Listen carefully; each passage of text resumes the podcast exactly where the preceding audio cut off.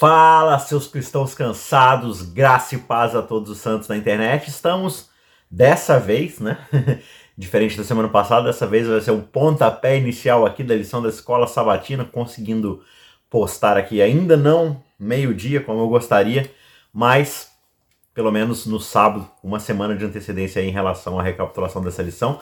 Estamos nessa temporada, terceira temporada de 2022, que é provados pelo fogo. Uma lição sobre sofrimento, sobre dificuldades, sobre provas, sobre circunstâncias adversas na nossa vida.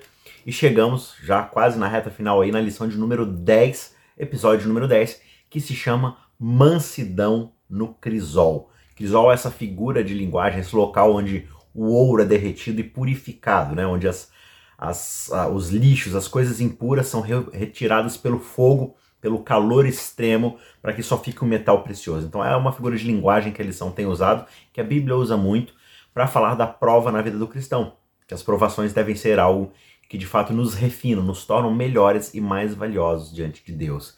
E a lição dessa semana, então, ela vai explorar a relação que há entre o sofrimento, as provações e a mansidão, um traço de caráter essencial para aquele que é filho e filha de Deus. Ou seja, a mansidão ela entra em jogo justamente nas provações que são duradouras e que são muitas vezes resultantes de relações que a gente tem interpessoalmente, ou seja, relações que a gente tem com outras pessoas, que muitas vezes são relações difíceis, complicadas, de opressão, de, de perseguição, mas são justamente essas relações, são esses momentos que desenvolvem em nós um caráter de santidade.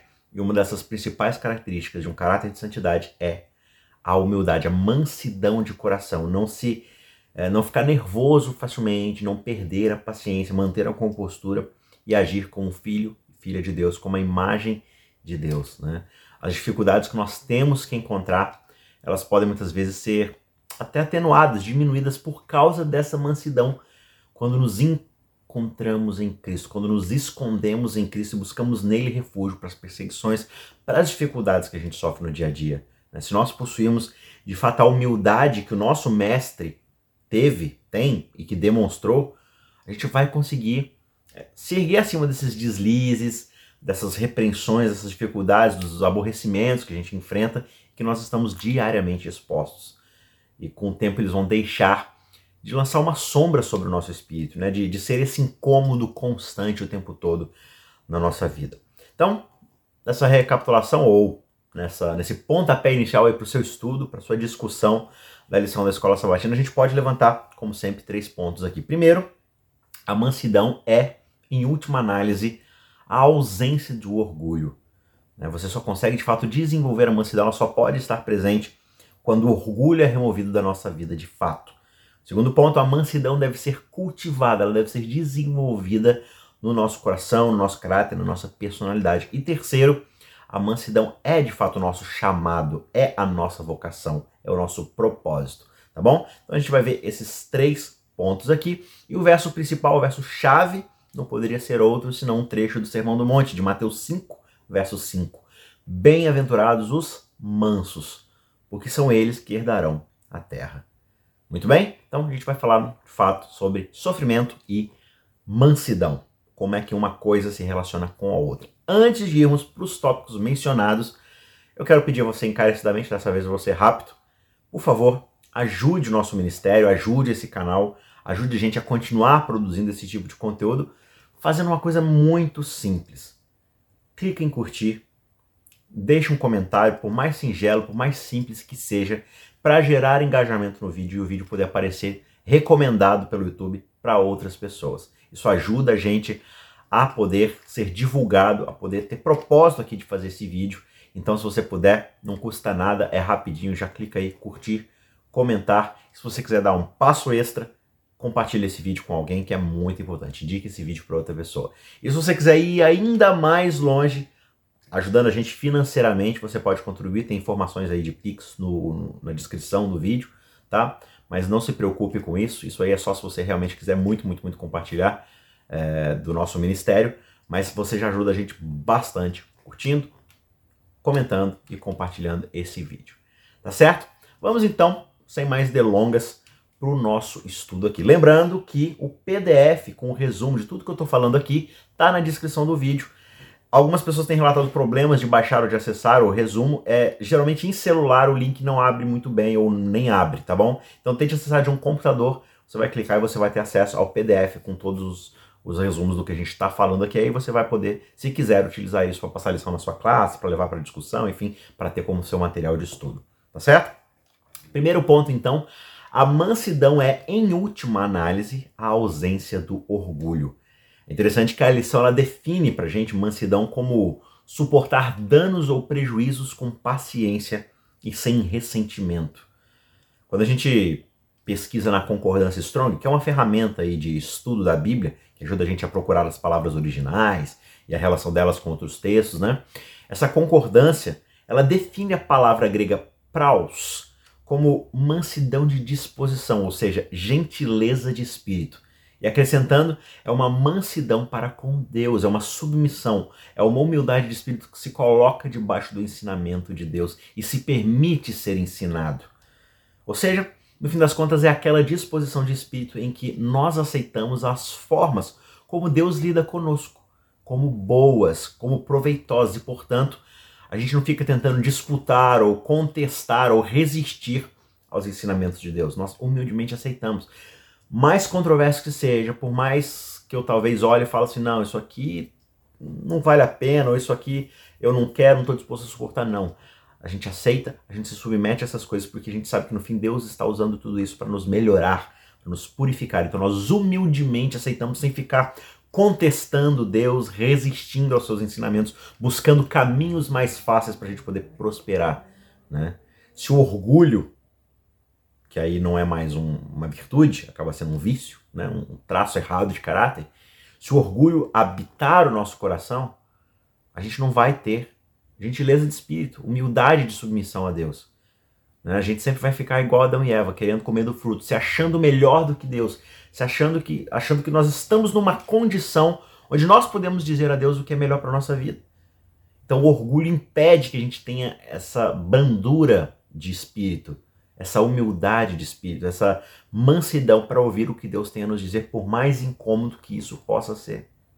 Né? Tem um texto aqui de Ellen onde ela diz: Bem-aventurados os mansos, e ela coloca né, o seu comentário ali uh, nas chaves: aqueles que são gentis e perdoadores, que quando são insultados não vão insultar novamente, mas que manifestam um espírito ensinável e não se têm autoestima, ou seja, não se consideram melhores do que os outros e do que o próprio Deus. Ela fecha a chave e termina o verso. Pois estes herdarão a terra. Está em Testemunhos, né? tombo número 2, página 631.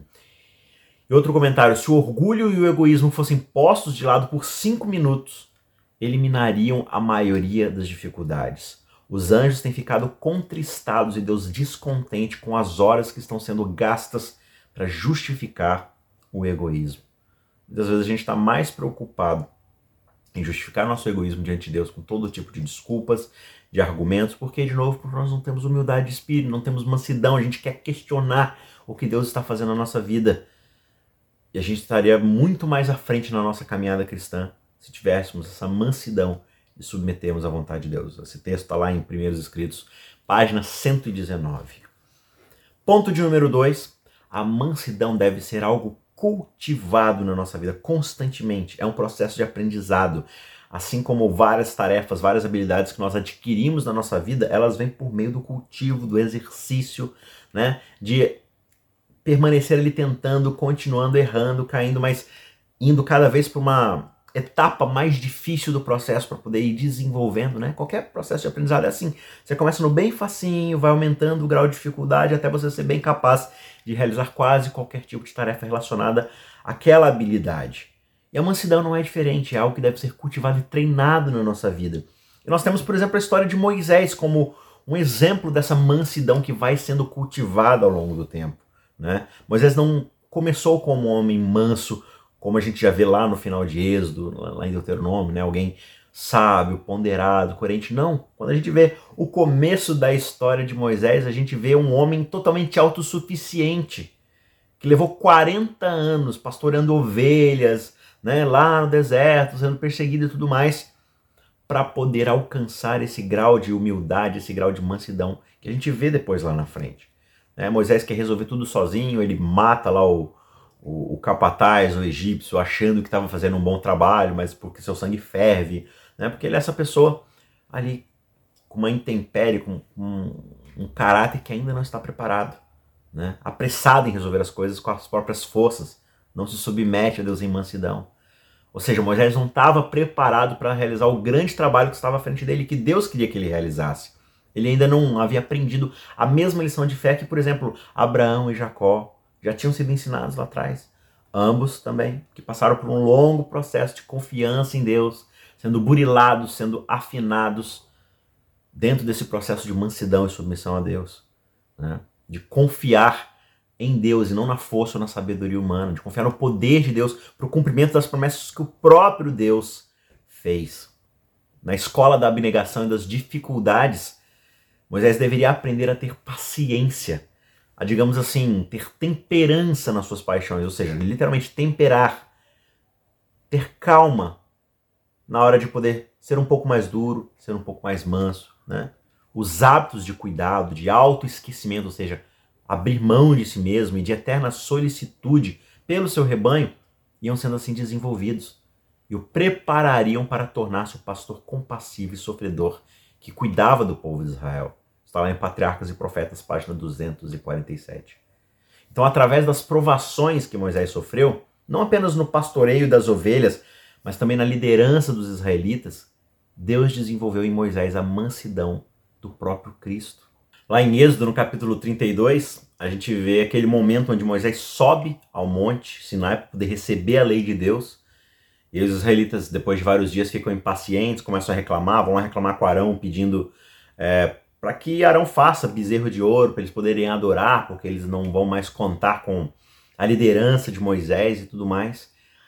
E aí no verso 10, aí tem um momento muito interessante da relação de Deus com o próprio Moisés, onde Deus aparece para Moisés e diz: Moisés, deixe-me ir, né? saia da minha presença, para que eu possa agora liberar o meu furor contra os israelitas, poder derramar toda a minha ira contra eles e os consumir. Eu vou fazer de você um grande povo. Está lá no verso 10 do capítulo 32.